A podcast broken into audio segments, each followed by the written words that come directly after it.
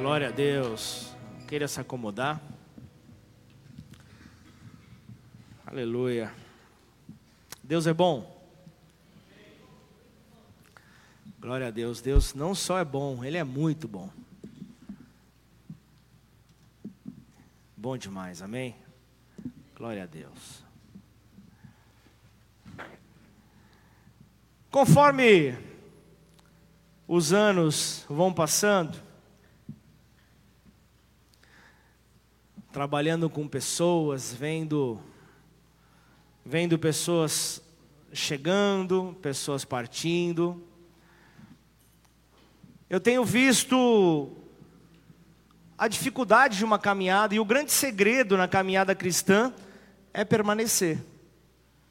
É um grande segredo porque em determinado momento da caminhada se torna difícil. Não é uma, uma, uma ação tranquila, porque exige fé, exige né, aquela porção de resiliência, exige é, é, os teus olhos abertos, os teus ouvidos atentos para aquilo que o Senhor tem para falar a cada um de nós. Realmente é algo, é algo que nós precisamos estar atentos, é algo que nós precisamos realmente nos separar para poder ver esse agir do Senhor. Só que ao longo dessa caminhada, por muitos não conseguirem entender, por muitos não conseguirem compreender ali a, a, essa dificuldade, essa luta, essa, é, é, é, essa dor muitas vezes de permanecer de pé, é que muitos acabam caindo, muitos acabam tropeçando ao longo do caminho. E o que me entristece é quando eu vejo que essas pessoas acabam ficando como que ilhadas, acabam ficando isoladas.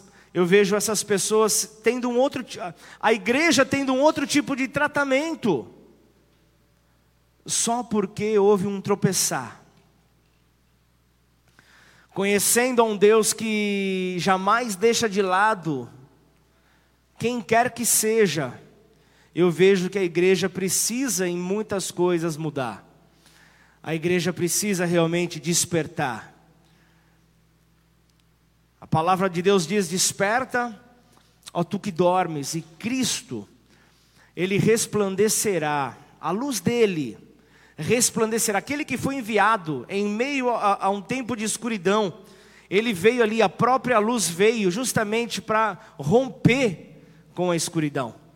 Por isso nós somos chamados a despertar para poder trazer luz a essa terra, luz para este mundo. Essa é, essa é a, a, a, a chamada que nós temos. E nós não podemos ficar de fora. E tudo que nós vemos que a Bíblia anuncia está convergindo para Cristo, que é a luz do mundo. E eu quero trazer aqui um texto de um profeta messiânico que ainda clama, ainda grita nos dias de hoje, ainda nos traz luz, nos traz direção. Abra a tua Bíblia em Isaías capítulo 42.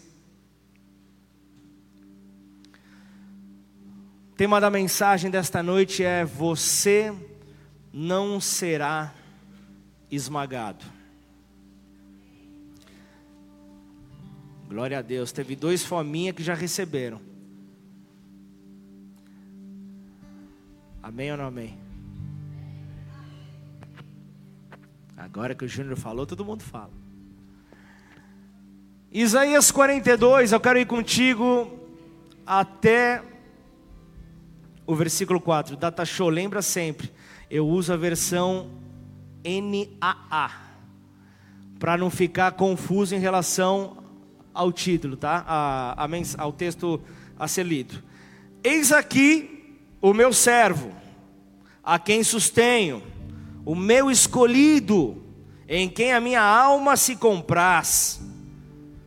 Porque essa versão tem uma linguagem mais, um pouquinho mais difícil. Pus sobre ele o meu espírito. Eita glória! Pus sobre ele o meu espírito e ele promulgará o direito para os gentios. Versículo 2: Não clamará, nem gritará, nem fará ouvir a sua voz na praça. Versículo 3, que eu quero que você se atente. não esmagará a cana quebrada, nem apagará a torcida que fumega, o pavio que fumega. Em verdade, promulgará o direito.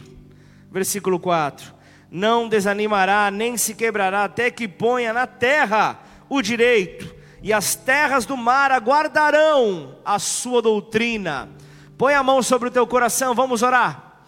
Pai, em nome de Jesus, aqui estamos, Senhor, diante da tua palavra que é vida para nós, a tua palavra que é esperança, a tua palavra, Pai, que, que traz a restauração para as nossas vidas, ó Pai. Por isso, nessa noite nós te pedimos, Espírito Santo de Deus, fala conosco, fala conosco aquilo que o Senhor quer liberar para a sua igreja nessa noite e que possamos assim trazer para aplicar em nossas vidas, em nome de Jesus. Amém. Glória a Deus.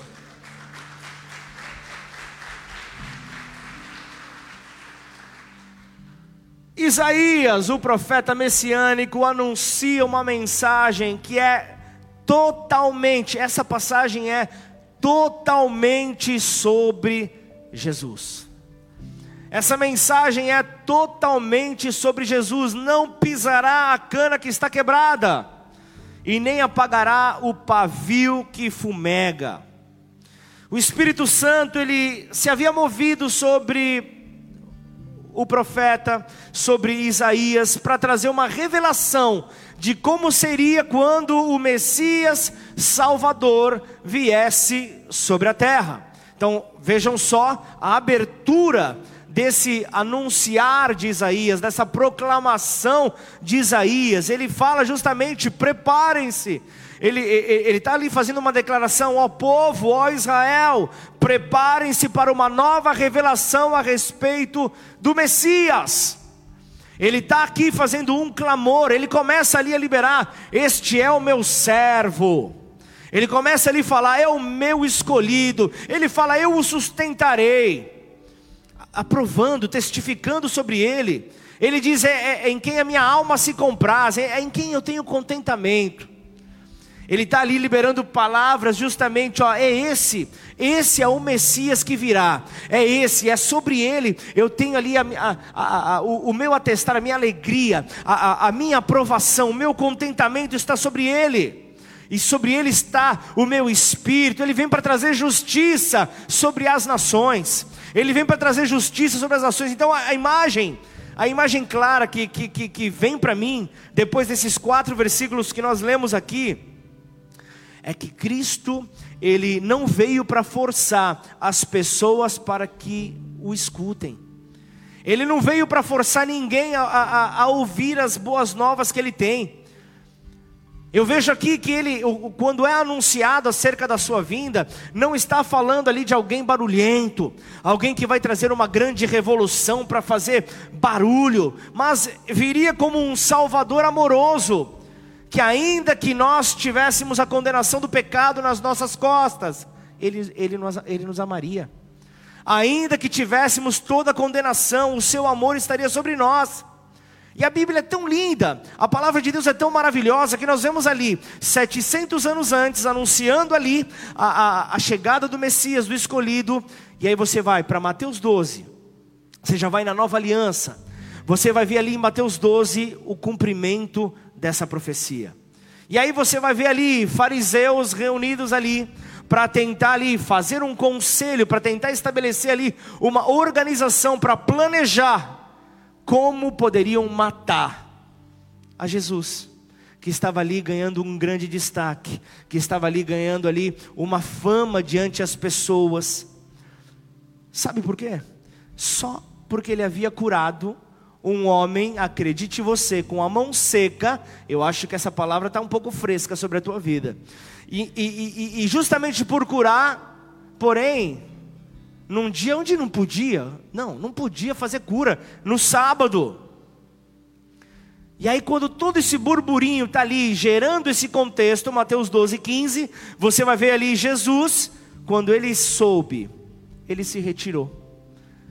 Você não vai ver Jesus convocando ali um exército, você não vai ver Jesus dando, dando, dando ali uh, uma direção, Pai, envia os teus anjos, envia é, é, é, miríades de anjos, envia para destruir esses fariseus.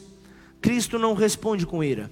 Você não vê aqui Cristo respondendo ali é, a essa situação, por mais que ele poderia, se ele quisesse, você não vê ele respondendo com ira contra aqueles que planejavam a sua morte. Planejavam a sua morte, a sua destruição. Ainda que os discípulos quisessem levantar fogo contra estes oponentes, Cristo se manteve ali amoroso.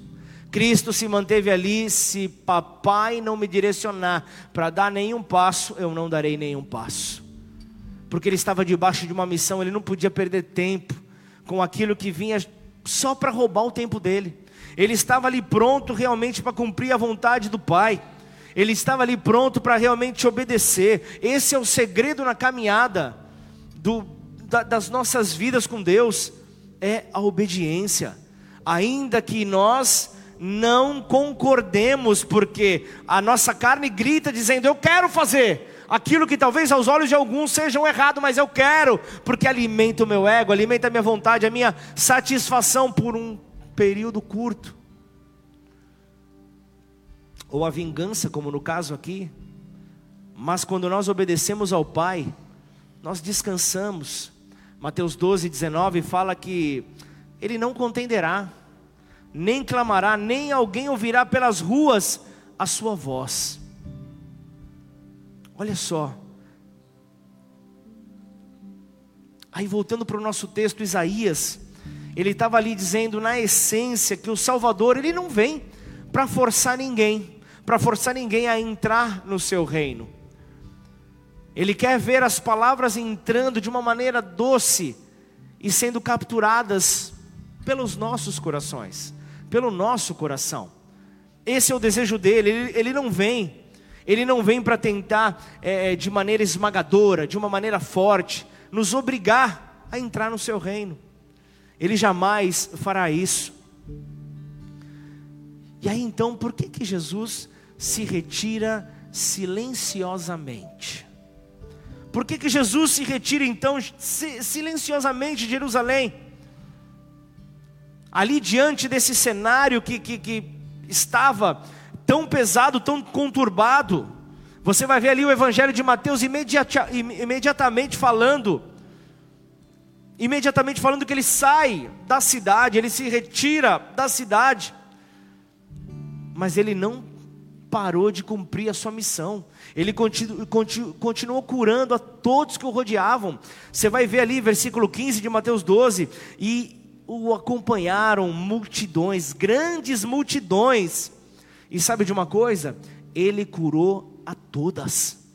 Ele curou a cada pessoa que estava ali acompanhando ele, nenhum que foi ali justamente que cruzou o caminho com ele e deixou de ser curado. Esse é o Senhor que nós estamos aqui nessa noite buscando. Então, através de relatos aqui do seu Evangelho, nós somos impressionados pelo número de vezes, a quantidade de vezes que Jesus realizou milagres, mas instruiu pessoas a não dizerem nada.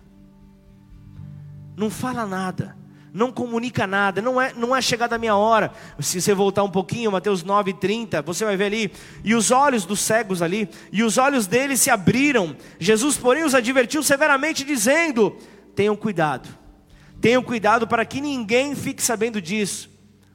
Espera aí, vamos lá, vamos, vamos aqui pensar. Vamos pensar aqui nós aqui rapidinho. Vamos pensar aqui é, de maneira séria. Se você está ali servindo a Deus, começa a, a, a orar por alguém, você vê então essa pessoa sendo curada, você não quer que fique sabendo que houve cura, que houve maravilhas, que houve milagres. Jesus não. Ainda que a nossa natureza grite, puxa, mas Jesus precisa glorificado, mas ó, foi a minha oração, hein? Foi a minha oração. Deus fez, mas eu me movi, mas ele não. Aí depois você vai ver que ele alimenta ali 5 mil pessoas. As pessoas acabam, queriam que ele se tornasse um grande rei. Como assim? Como assim? O, o Senhor faz isso que o Senhor faz, a fama do Senhor é tal. O Senhor tem que se tornar rei. Aí você vai ver João 6,14. Voltou a retirar-se. E ele foi só. Pessoas que estivessem ali realmente perdidas. Jesus não queria nada disso. Jesus queria pessoas atentas, como está ali o Oscar, o Gustavo lá na cantina. Jesus queria ver pessoas assim atentas. Como você aqui na primeira fileira, atento. Como você ali no, na última fileira, atento. Era isso que Jesus queria. Pessoas que tivessem interesse pelas palavras que ele liberava, não por aquilo que ele poderia fazer, não pelos milagres que ele poderia fazer.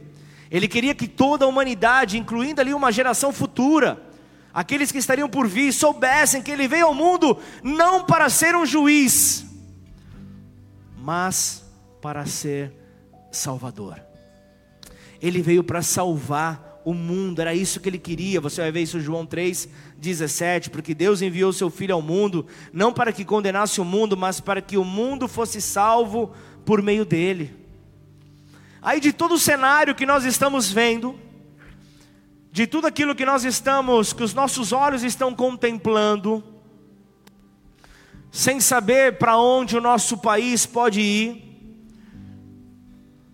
Me diz uma coisa, eu acredito que nos seus pensamentos vai vir aquela pergunta, se já não veio: por que é que Deus não entregou o Brasil para o juízo? Por que, que Deus não entregou a nossa nação ao juízo? Alguns mais radicais vão pensar, mas quem disse que nós já não estamos vivendo juízo? Mas a pergunta é: por que, que Deus não entregou o Brasil para o juízo? Porque Ele não nos tratou de acordo com os nossos pecados.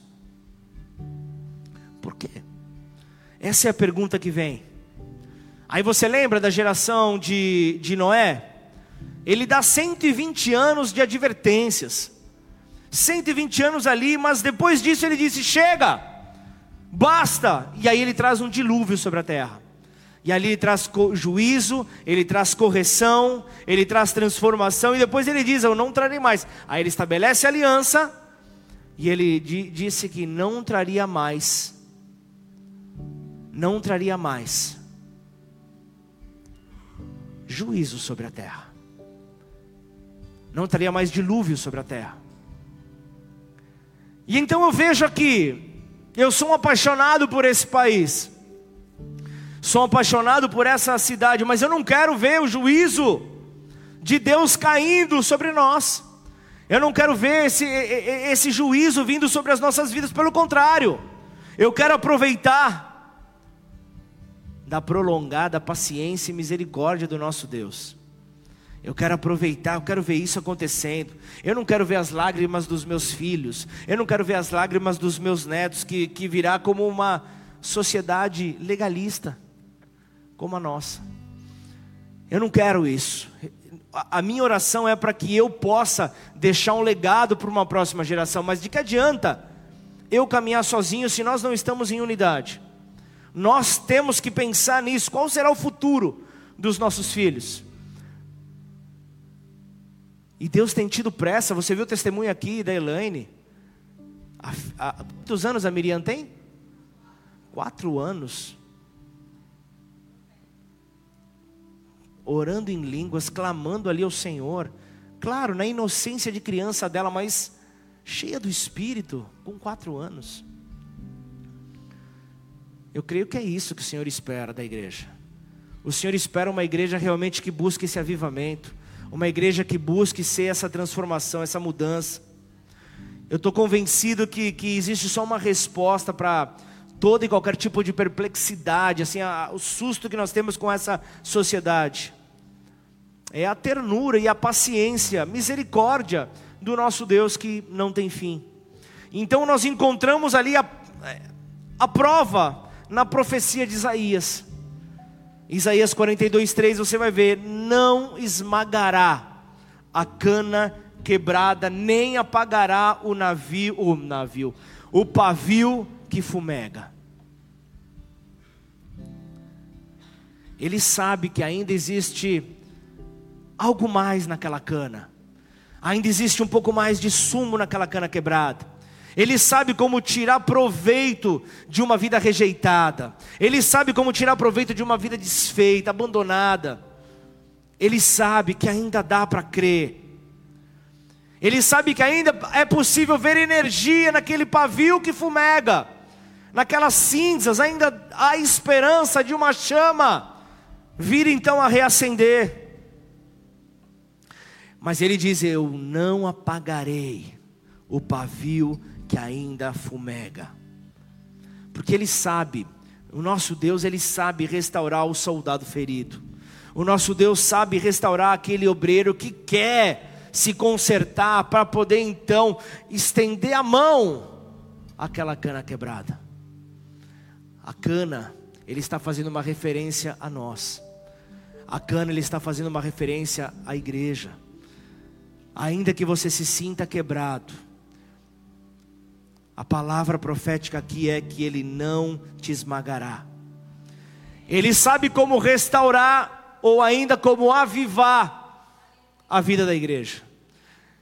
Ele não se esqueceu como funciona. Ele não se esqueceu como como é, como é que acontece. Ele continua sendo o mesmo. A cana, ele reutiliza, o pavio, ele aviva.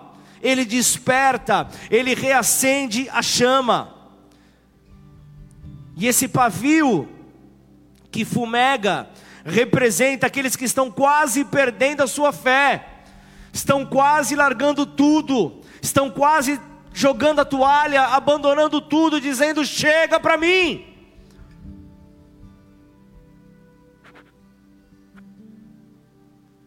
É como quando Jó resolve chegar, conversava ontem ainda com a minha esposa sobre isso.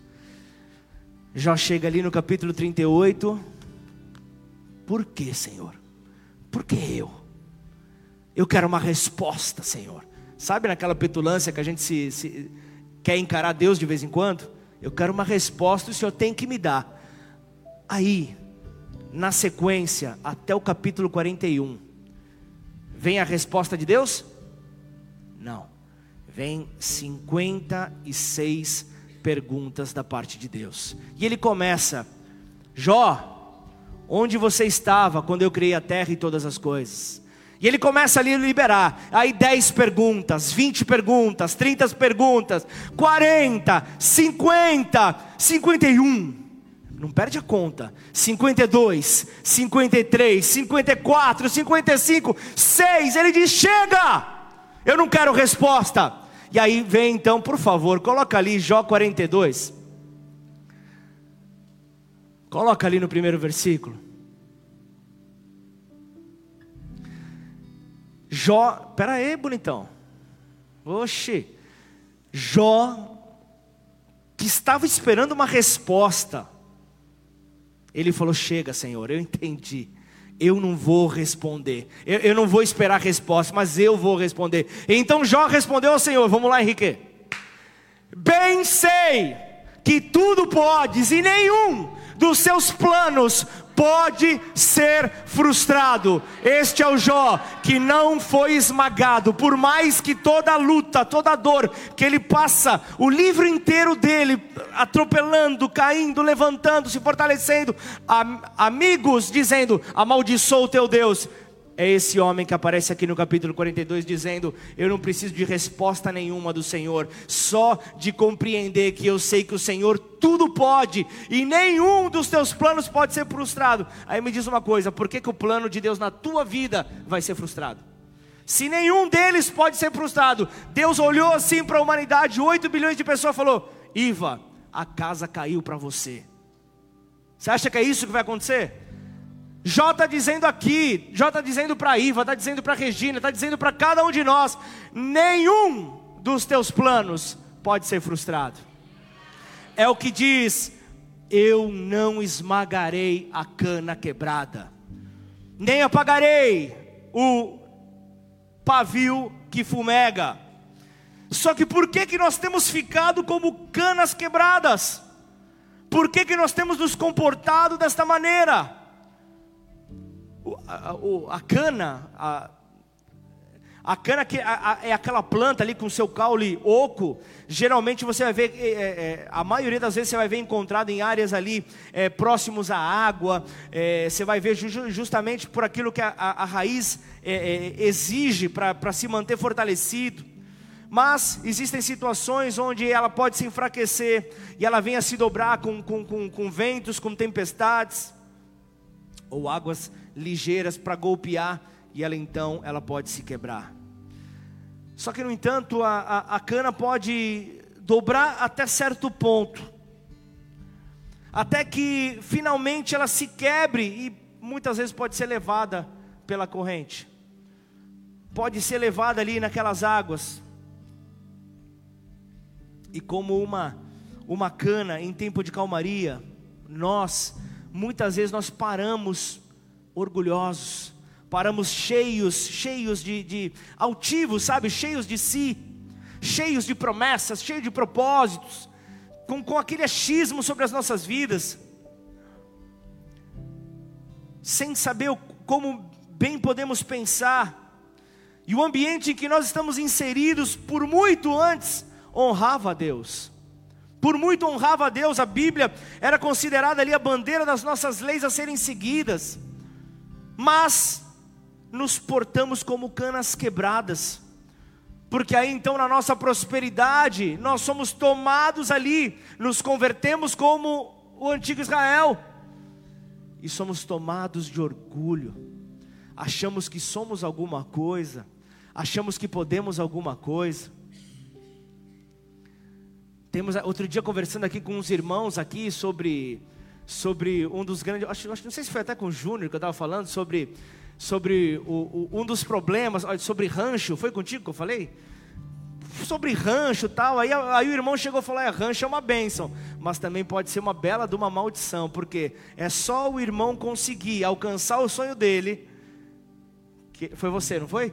Que ele não consegue mais ter tempo para vir à igreja, porque ele tem que cuidar. Às vezes ele estende a comemoração até mais tarde, e aquilo que viria a ser bênção acaba atrasando a vida do servo de Deus. Cuidado para não se tornar esse orgulhoso, talvez para se tornar aquele mal agradecido, aqueles que podem cair num curto espaço de tempo. Sabe que é triste ver que Deus ele tem sido empurrado para fora das universidades, para fora das escolas. Nós temos visto pessoas chegando em escolas com pornografia, com drogas, com bebidas e alguns até chegam a admirar pessoas assim. Porém, se se a pessoa chega com a Bíblia Sagrada, ele é considerado fanático, ele é considerado um louco, um potencial risco para aquele ambiente, só por estar com a palavra de Deus ali em suas mãos. Pede ali para a irmãzinha não apagar a luz da igreja, por favor. Obrigado, viu? É emoção demais. Hoje em dia, a corrupção já nem mais é corrupção no nosso país. Nós vivemos dias onde não temos mais certeza de nada, tudo se tornou relativo, tudo se tornou ali uma grande confusão não sabemos mais direito o que pode e o que não pode, temos que ter cuidado para falar com qualquer coisa. Daqui a pouco eu corro o risco de ser preso por falar que o Palmeiras não tem mundial. O Júnior pode se sentir ofendido e fazer uma ação. Jamais, né, Júnior? Por favor. A gente já não sabe mais o que pode e o que não pode falar.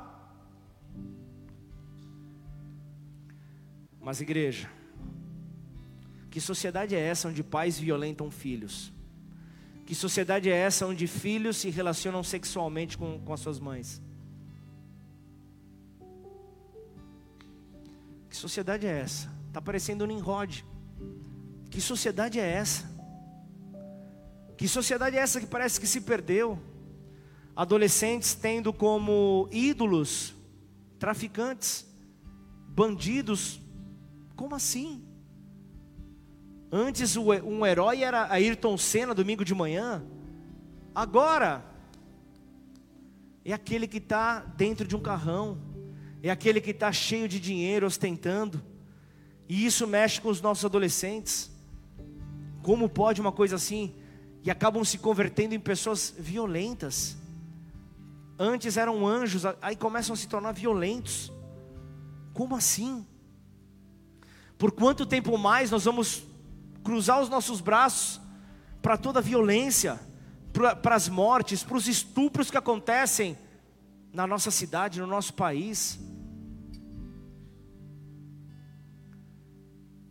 ali junto ao conselho de, de pastores, quanta informação eu vejo que a polícia acaba omitindo para não gerar um estardalhaço, uma confusão. Até quando nós vamos ficar de braços cruzados, tolerando essas situações, sem força para orar, para clamar?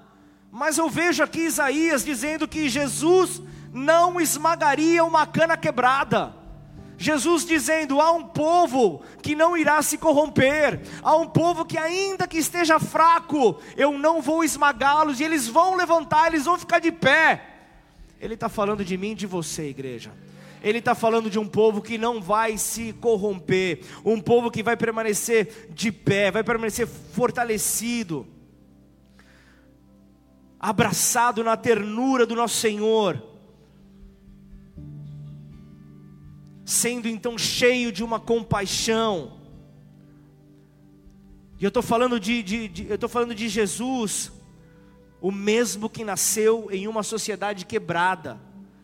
Por isso eu falo que a Bíblia é mais atual que o livro de amanhã, que, a, que o jornal de amanhã. Por quê? Você vai ver ali que, que, que, que nesse, nesse livro, nesse contexto todo, você vai ver situações onde Jesus mostra que é possível passar, é possível atravessar. Aquele que, como eu tenho falado tanto, 100% Deus, que abriu mão da sua glória para dizer: Eu vou ser como cada um deles aqui, e vou mostrar que é possível enfrentar as tentações, as dificuldades, as palavras que vêm contrária para tentar nos paralisar. É possível, é possível avançar. E naquela época que Jesus nasce, os judeus estavam sobrecarregados pelos impostos ali, colocados por Roma, as leis de Roma. O povo estava ali realmente cansado. O povo já não conseguia mais avançar. E aí, enquanto isso, havia ali um clero avarento que estava ali se aproveitando de viúvas, se aproveitando dos pobres mais necessitados.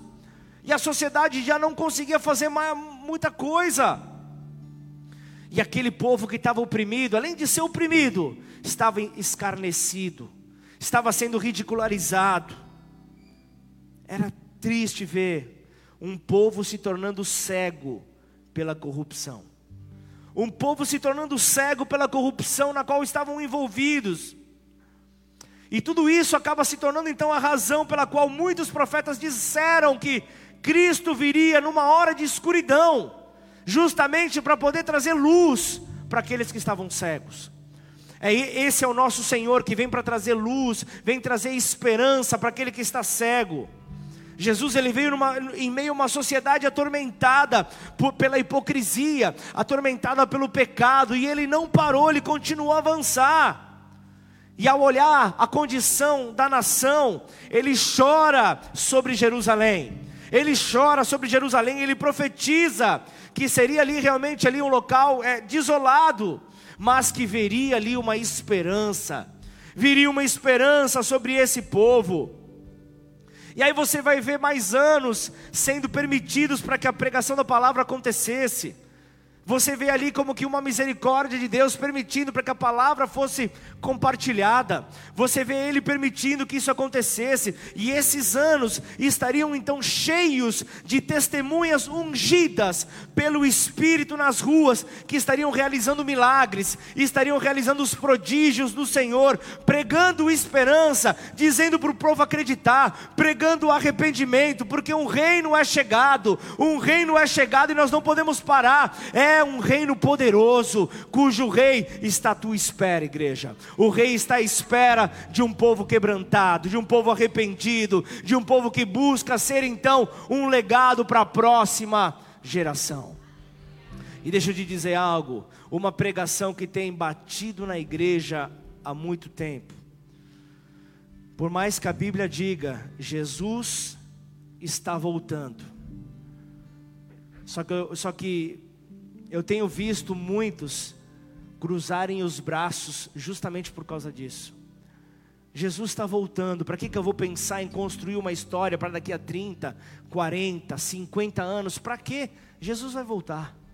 Olha o cenário, olha só os sinais, rumores de guerra, aquilo que Mateus 24 profetiza, está acontecendo, vamos descansar.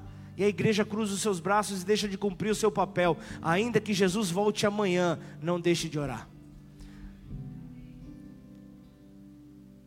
Ainda que Jesus volte amanhã, não deixe de fazer a obra com a excelência que ela deve ser feita. Não deixe de se entregar. Porque nós estamos em meio a uma sociedade que está deprimida, uma sociedade que está perturbada, uma, cidade, uma, uma sociedade que está confusa, uma sociedade que não sabe mais para onde ir, pessoas vivendo com medo, pessoas vivendo com temor, com uma agonia mental, sem saber mais o que fazer. E nunca se viu tanto o número de psicólogos, psiquiatras, psicanalistas, terapeutas, é, é, conselheiros se multiplicando, tamanha a necessidade de pessoas de serem então orientadas, acalmadas na sua alma. Nunca cresceu tanto o número de profissionais. Uma coisa eu vejo dentro de igrejas, nunca Nunca se formaram tantos líderes, tantos conselheiros. E esses estão sobrecarregados. Estão sobrecarregados pela insistência de pessoas necessitando de ajuda para os seus problemas pessoas precisando de ajuda. Então, igreja, o, o, o, o, nosso papel de, de nos posicionarmos e crermos nessa palavra profética, que ainda que você esteja quebrado, ainda que você esteja quebrada, o Senhor não permitirá você ser esmagado. Ele está dizendo que é um tempo de você realmente colocar a sua cabeça no lugar, é um tempo de você se fortalecer, é um tempo de você se capacitar para estar então de braços estendidos, de mãos estendidas, de braços abertos, para poder então ajudar a esses que tanto precisam de solução para os seus problemas. Essa é a igreja relevante que nós temos anunciado há tanto tempo. Nós não podemos ver os nossos filhos perturbados, nós não podemos ver os nossos filhos quebrados por famílias quebradas. Nós temos que trazer cura, cura. Nós temos que trazer restauração. Só que este é o retrato. Este é o retrato da sociedade que nós vivemos. Esse é o retrato da dor da sociedade. Adolescentes moídos pela imoralidade. Adolescentes tomados pelo materialismo, pelo consumismo. Triste, porque ficou ideal o espaço para Satanás então desatar uma, uma onda de maldade sobre a terra. Uma onda de maldade desatada sobre a terra, deixando então ali a, a seu passo ali um povo dobrado, um povo rendido, um povo quebrado, sem esperança, mas ainda digam ainda: existem os remanescentes do Senhor. Essa palavra vem para você que está quebrado, mas também vem para você que está atento e vigilante. Essa palavra justamente para que a igreja possa estar pronta para receber aqueles, para ajudar aqueles que estão quebrados. Porque hoje muitos estão nessa condição, muitos estão moídos, muitos estão cansados Muitos estão nessa condição aí, perguntando a Deus, confundidos, questionando: onde é que eu posso encontrar o verdadeiro louvor? Onde é que eu posso encontrar o verdadeiro louvor? Porque para mim parece que não tem sentido estar aqui na presença de Deus e não sair daqui transformado, não sair daqui tomado por essa presença gloriosa. Não é possível termos acesso à presença dEle e permanecermos iguais. Não é possível. Não é possível ver ali. Eu falava com Lucas, não é possível ouvir um clamor ali, um louvor. A igreja será arrebatada. E a pessoa assim.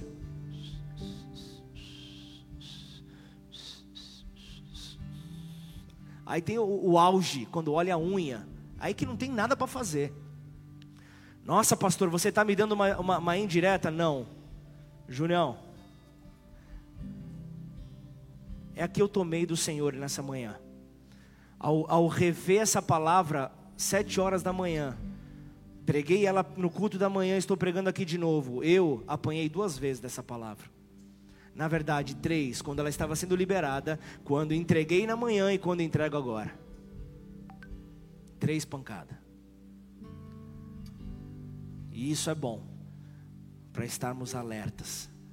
E isso é bom, porque se eu estou clamando acerca dessa santidade do nosso Deus, eu não posso estar clamando como quem está clamando ali a, é, é, é, uma música qualquer.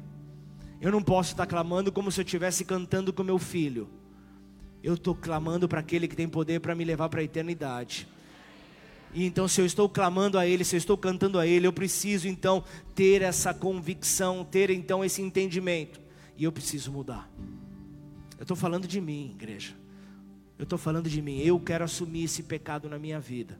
Se eu sou displicente na presença de Deus, eu, eu, eu quero que mais mensagens assim venham para me alertar mais mensagens assim venham para me dar ânimo, para me dar esperança. Eu, eu, eu, quando, eu, eu, me lembro quando eu estava em formação na nossa igreja sede, eu recebia palavras assim, eu falava, são essas palavras onde, onde o fundo da, da panela de pressão estoura, a panela vai voando, é isso.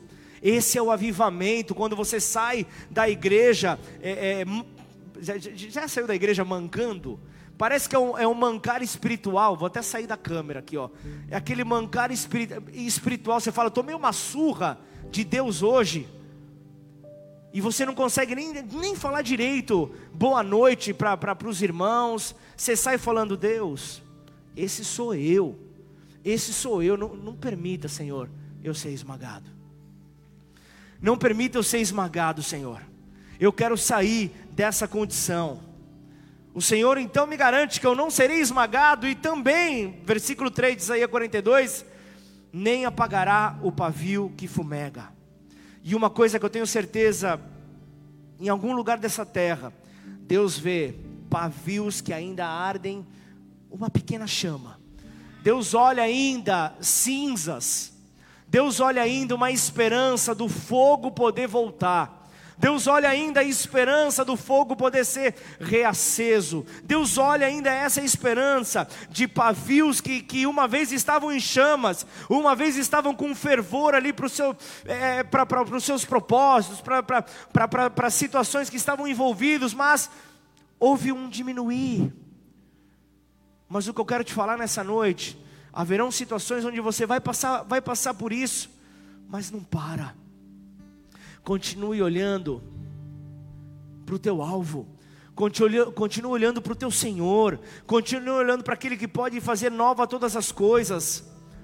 Continue olhando, porque agora pode ser que estejam apenas fumegantes, mas uma forte, uma forte labareda vai subir, chamas vão subir, chamas vão subir, vão começar então a contagiar aqueles que estão ao redor. Então eu quero falar sobre um tempo onde a tua família vai começar a provar isso. Eu quero falar de um tempo onde a tua chama vai fazer com que aqueles que estão ao seu redor ali, ah, talvez a chama não esteja ainda acesa, mas porque você tem essa chama crescendo cada vez mais, você vai começar a distribuir essa chama. Essa chama vai começar então a influenciar pessoas. Então, são pavios, pavios que estavam ali é, é, é, como, como que cinzas, estavam ali quase que se apagando. Deus está trazendo algo novo, e o Senhor tem falado: se eu vejo um pavio que ainda arde, eu não apagarei se eu vejo que ainda tem uma, uma oportunidade dele voltar a arder, eu não apagarei.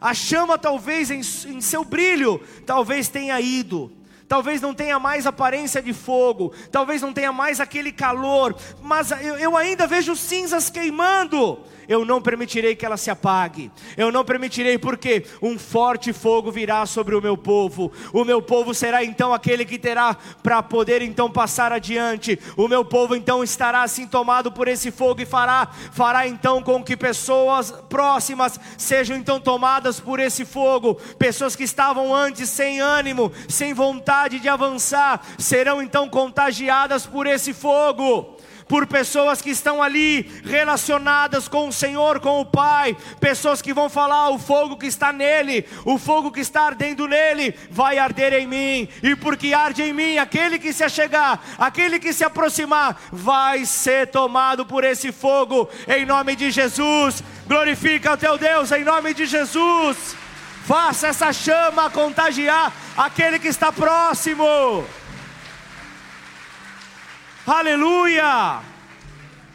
Sempre quando eu sempre quando eu, eu, eu, eu, eu, eu, eu paro para pensar, eu vejo Deus, existem ainda servos fiéis, estão espalhados em diversos lugares, Senhor. E o Senhor me leva a orar por eles. E eu, a minha oração é, Senhor, não permita que essa cana seja esmagada talvez esteja fora fora do contexto, fora da igreja, ou essa pessoa esteja fora ali do, do, do, do, fogo. E a chama, quando você tira do fogo, ela tende a se, a, a se apagar, ela tende a perder ali aquele calor. Mas deixa eu te dizer, se nem o próprio Deus se deu por vencido, a terra estava, a terra estava perdida, a terra estava ali contaminada. Ele simplesmente ele, ele, ele pega o que ele tinha de, de melhor. E ele envia então o seu filho à terra. E ele envia então Jesus à terra justamente para trazer então essa mudança sobre as nossas vidas. E então pessoas começam a segui-lo, então pessoas começam a acompanhá-lo. Então eu vejo Mateus 12, 15 falando que grandes multidões o seguiram e ele curou a cada um deles. Para concluir, nesse breve versículo que nós lemos agora no começo desse culto, nós vemos ali a, a, a, a realização, a realização dessa palavra. Ele não esmagará a cana quebrada. Puxa, pastor, mas eu ainda, eu não peguei ainda. Eu não peguei ainda o, é, é, essa palavra quebrada. Me explica, pastor. Desenha para mim, se for possível. Porque essa palavra tem uma infinidade de definições. Essa palavra pode falar sobre estar ferido. Essa palavra pode falar sobre estar feito em pedaços está realmente amassado, esmagado por expectativas não realizadas. Leia-se frustrações. E as frustrações, quando menos esperamos, elas vêm. Mas eu sinto, igreja, no meu espírito, eu sinto no meu espírito que hoje tem muitas pessoas aqui precisando, precisando de uma palavra, precisando de uma palavra sobre as misericórdias do Senhor precisando de uma palavra sobre esse amor, essa ternura que há no nosso Salvador, que não permitirá, por mais quebrado que você possa estar, não permitirá que você seja esmagado. Cada semana eu vejo pessoas sinceras, cristãos sinceros, vindo à igreja, eu vejo eles se aproximando da igreja, levantando as suas vozes, levantando as suas mãos em louvor, em louvor e rendição ao seu Senhor. Mas muitas dessas pessoas que, que podem estar aqui, muitas dessas pessoas têm se ferido ao longo da semana profundamente, têm se ferido profundamente e estão próximas de se quebrarem. E Deus te trouxe hoje aqui, justamente para que você não se quebre, ainda que o fogo no seu coração tenha diminuído, ainda que o fogo no seu coração tenha é, quase que cessado, talvez é só um pouco de fumaça que se vê, mas ainda há uma esperança, ainda há uma alegria. Ainda que, que os teus passos possam ser uma grande controvérsia, aquilo que você acredita, aquilo que você declara. Então por que, que chegamos até esse ponto? Me responde essa aí, pastor. Sabe que um exemplo na Bíblia de um homem valente, um profeta de Deus, usado por Deus, que ouvia a voz de Deus nitidamente, mas que se feriu profundamente no corpo, no espírito e principalmente na sua alma, foi Elias, o profeta. Ele foi levado até, um, até uma condição de ruptura absoluta. Elias, tomado por, essa, por, esse, por esse peso, eu estou falando de um homem, um homem que conhecia Deus. Eu estou falando de um homem que ouviu a Deus como poucas pessoas ouviram nessa terra. Eu estou falando de um homem que teve uma autoridade espiritual tal que ele enfrentou 400 profetas e destruiu eles por causa da palavra que ele tinha sobre a sua vida. Só que, no entanto, depois disso, depois de todos esses feitos, de todas essas proezas, ele escuta uma notícia. E há sempre um problema para aquele que está motivado no Senhor, para aquele que está fortalecido, vendo grandes coisas, ao receber uma notícia, o seu semblante cai, o seu coração se fecha. E então eu vejo Elias ao ouvir que Jezabel aquela rainha má estava em busca de matá-lo. Eu vejo então que, ao ouvir esta notícia, ao ter conhecimento dessa notícia, ele foge. O temor veio sobre esse poderoso, esse poderoso profeta, o temor veio sobre ele. E a próxima vez que nós vamos ver falar sobre ele, ele estava exausto, debaixo de uma árvore sem alegria, desanimado.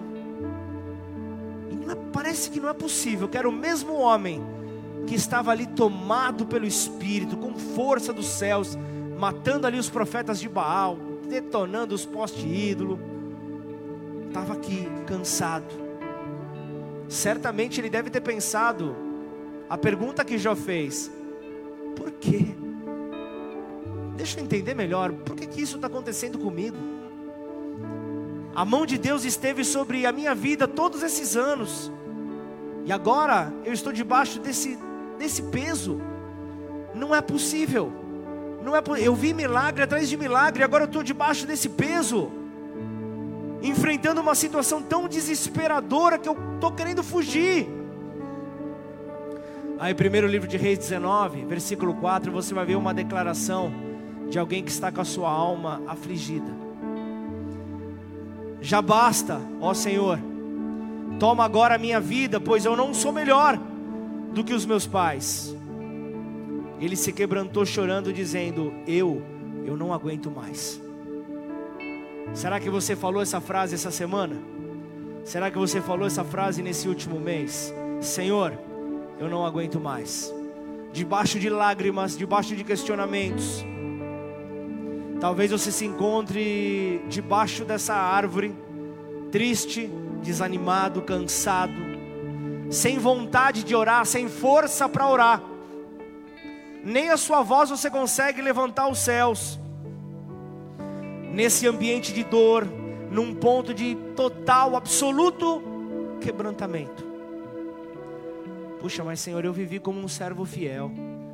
Eu vivi como alguém fiel, eu tenho orado diligentemente, eu tenho conhecido a Sua voz, tenho passado por vitórias, eu tenho testemunhado na Tua casa, Senhor, mas ainda assim eu estou vivendo isso, agora profundamente ferido.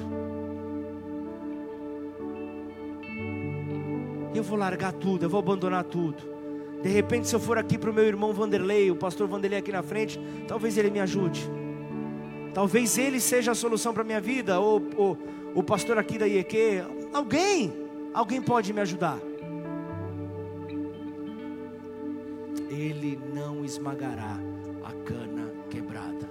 E deixa eu te dizer algo.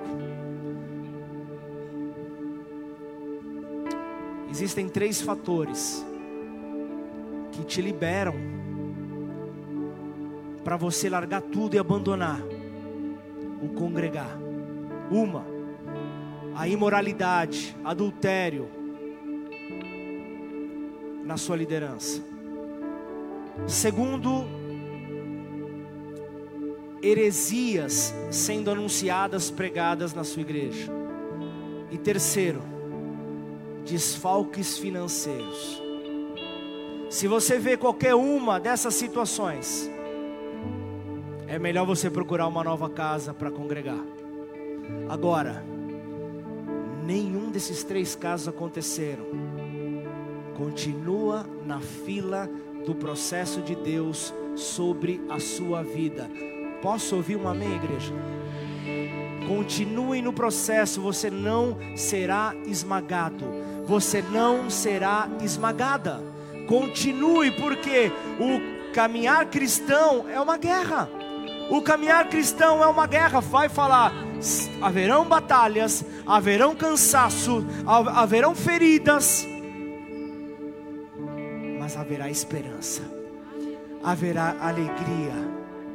Ainda que o inimigo esteja ao teu derredor tentando te destruir, Deus, o poderoso Deus, Ele diz que Ele dará ordem aos seus anjos ao nosso respeito para lutar por nós para guerrear por nós. Então, se a sua consciência começa a, a, a, a declarar: Ai, mas Senhor, eu já não tenho orado como eu orava antes, eu já não estudo mais a tua palavra como eu estudava antes, eu já não estudo o suficiente para me manter de pé. Ai, eu me sinto seco, eu me sinto morno, o seu fogo parece que está se apagando, simplesmente eu já não sou um bom testemunho, portanto, se eu não posso ajudar, eu não quero também atrapalhar.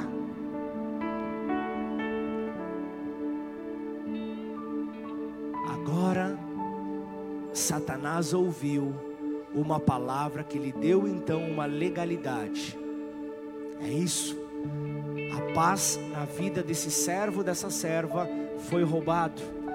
Agora que então vai vir com o barulho sobre a cabeça deles. Então a confusão está instaurada, como Elias. Como Elias, você talvez possa estar ali cansado e com o único desejo de dormir. Aí você vai ver muitas pessoas que tiram a sua própria vida, não por não amarem a vida, mas por quererem que a dor diminua, por quererem, eu quero dormir e acordar sem ter mais essa dor. Por isso nós não podemos julgar pessoas que passam por situações assim, pessoas elas precisam de ajuda. Pessoas que precisam de ajuda, o nosso papel não está aqui para julgar, mas é para sempre sermos uma mão estendida diante de pessoas que talvez sejam como esta cana quebrada. O nosso papel é, é, é, é levar essas pessoas para mais próximo de Deus, para que elas entendam que elas não serão esmagadas, porque Deus te fez essa promessa: você não será esmagado. Você pode ficar de pé no seu lugar? Ele não permitirá que a chama se apague sobre a sua vida. Ela pode ter reduzido a intensidade, mas Ele não permitirá que ela se apague. Por isso, levante-se profeticamente agora. Levante-se agora, fortaleça-se no Senhor agora. Entenda que Deus não está decepcionado contigo. Deus ele só está à espera de uma resposta sua, uma resposta positiva, uma resposta positiva diante de toda dor, diante de toda dificuldade. Por isso, conforme agora o louvor começar a invadir essa casa, intensifica, faça com a fumaça da adoração suba, encha esta casa, abre os teus lábios, filho de Deus, abre os teus lábios, filha de Deus. Levanta a adoração ao mais alto lugar que o Senhor merece estar. Em nome de Jesus. Oh Deus. Pai, faça-nos compreender que esta palavra, Senhor, é uma palavra de libertação. Nós precisamos apenas confiar Nós precisamos apenas descansar, nos levantar diante dessa situação, compreendendo quem nós somos. Não acredite na mentira do teu adversário que você será esmagado. Diabo não te vencerá.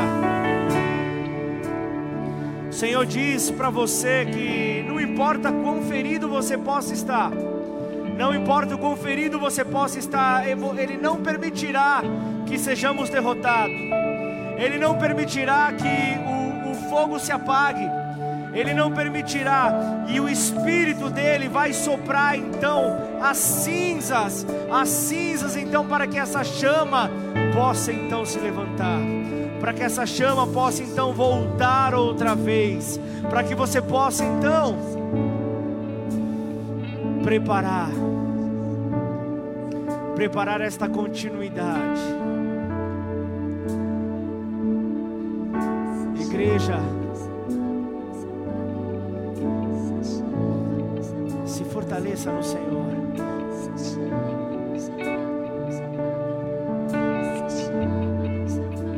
Expectativa dos últimos dias, mas não deixe que a sua excelência seja colocada de lado. Não deixe que a sua visão te atrapalhe. Porque o Senhor vem para trazer uma visão, mas também Ele vem para trazer uma direção. Ele vem para dirigir a sua igreja, independente do, da dificuldade que o caminho possa apresentar. Ele diz: Venham a mim, vocês que estão cansados e sobrecarregados, e eu, eu vos aliviarei.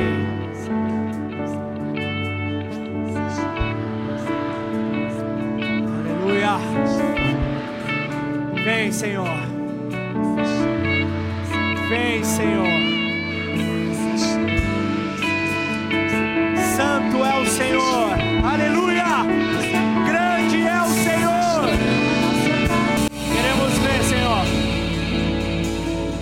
Queremos ver o céu sobre esse lugar, ó Pai. Ao Seu nome, Pai, nós clamamos que ao Seu nome toda língua confessará e todo joelho se dobrará. Por isso, alertas ficamos porque é chegado o tempo, se alerta. Num piscar de olhos a igreja será arrebatada. Por isso, nosso testemunho aqui é justamente é o buscar caminhar em retidão. Por isso, se você veio hoje aqui pela primeira vez, se você está aqui desejando estabelecer uma aliança com Deus vivo, o Deus poderoso que diante do seu nome, todo joelho há de se dobrar e todo joelho há de reconhecer que Ele é Deus.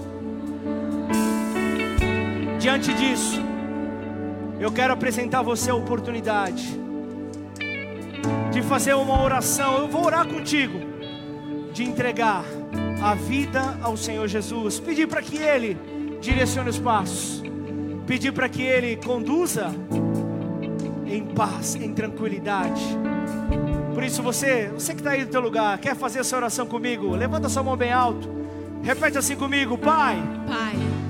Nessa noite, nessa noite, em arrependimento, em arrependimento, eu me apresento, eu me apresento diante do Senhor, diante do Senhor, sabendo, sabendo que o Senhor, que o Senhor perdoou, perdoou todos os meus pecados, todos os meus pecados, e hoje, e hoje não há, não há peso de condenação, peso de condenação sobre a minha vida, sobre a minha vida, porque o Senhor, porque o Senhor me amou de tal maneira, amou de tal maneira, que entregou o seu filho, que entregou o seu Jesus filho, Cristo, Jesus Cristo, para morrer em meu lugar, para morrer em meu e ao lugar. terceiro dia, e ao terceiro dia, ele ressuscitou, ele ressuscitou, e hoje vivo está, e hoje vivo está.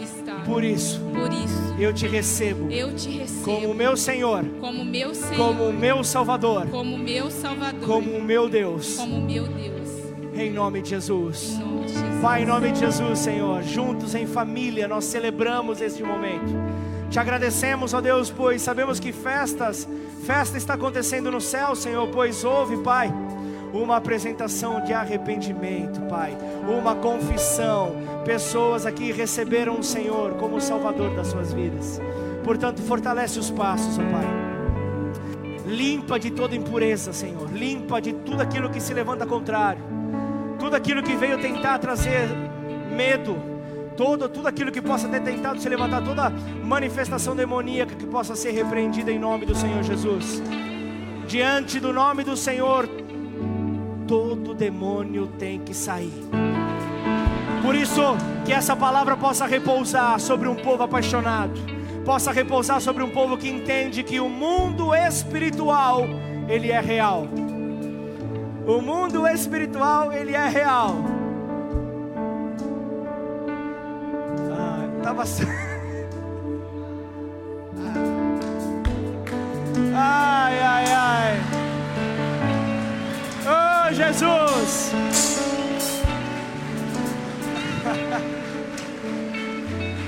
Deus é bom.